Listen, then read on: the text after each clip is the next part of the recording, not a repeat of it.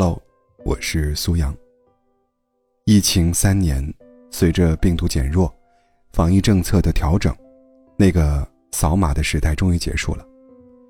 我们无数次的想象过这一天的模样，可是这一天真正到来后，我们开始担心家里的老人和孩子的健康，恐慌性的囤药，开始疑神疑鬼，把各种小症状和新冠联系在一起，觉得到处都是病毒。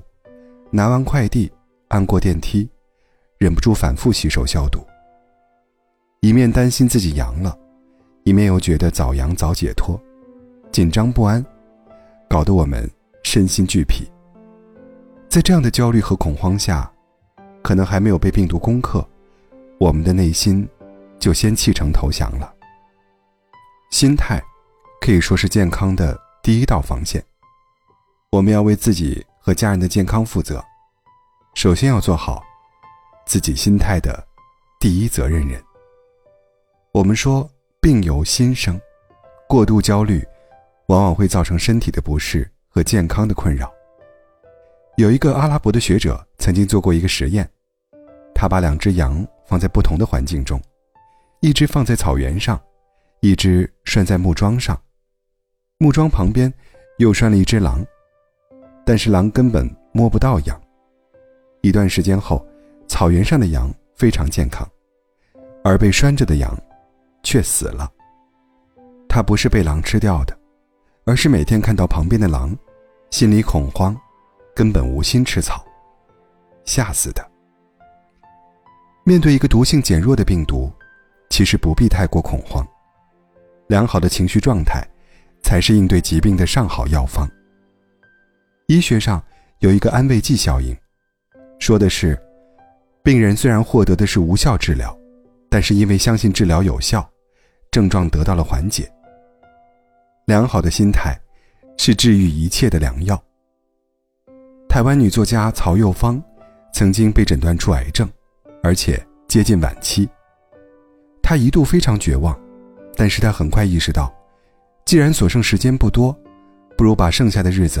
过得快乐一些，这样，即使死掉，也没什么遗憾。于是，他想出各种办法，让自己快乐起来。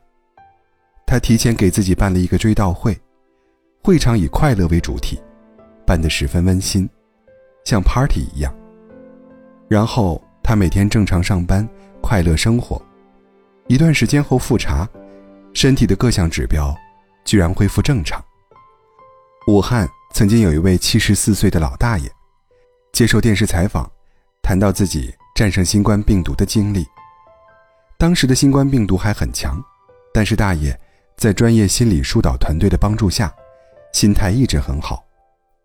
出院的时候，他说：“战胜病毒，心态是第一位的。好心态是最好的免疫力，自己的免疫屏障自然会更强。”一方面不容易感染，另一方面，就算感染，也可以很快恢复。要维持良好的心理状态，给大家五个应对建议。第一，赐予自己正能量，去做自己擅长的事、开心的事，比如你擅长手工，就去做手工；喜欢追剧，就去追剧。这些让你快乐起来的小事，会增加你的心理能量。一个人拥有了大量的心理能量之后，才能治愈自己。第二，增强控制感。失序意味着焦虑，日常的工作生活节奏被打破的状态下，人自然会产生焦虑的情绪。快递无法抵达，工作无法正常进行，孩子上学也成了问题。可以尝试去做那些让自己重新获得控制感的事情，比如。打扫房间，准备水、药品和食物，获得正确的防疫信息，为家庭防疫设立预案，防止一人阳性全家倒下。第三，停留在当下，在别人都在焦虑的时候，要保持定力，不被别人的情绪裹挟，把未来的担忧放在一边，专心做好当下最重要的事。未来无法预测。过往无法回头，做好当下是唯一的选择。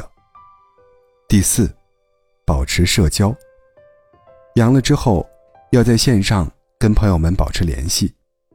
很多人调侃说，新冠的症状是阳了先发朋友圈，这没有什么不好的，恰恰是我们收获支持和鼓励的方式。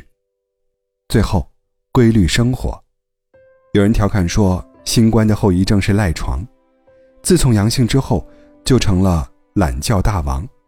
居家之后，赖床、熬夜、三餐不规律，生活逐渐失序。闲则百病丛生。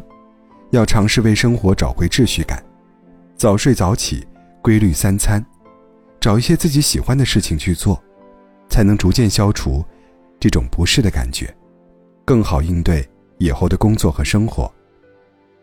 眼下就是如此，阵痛在所难免，生活就在眼前。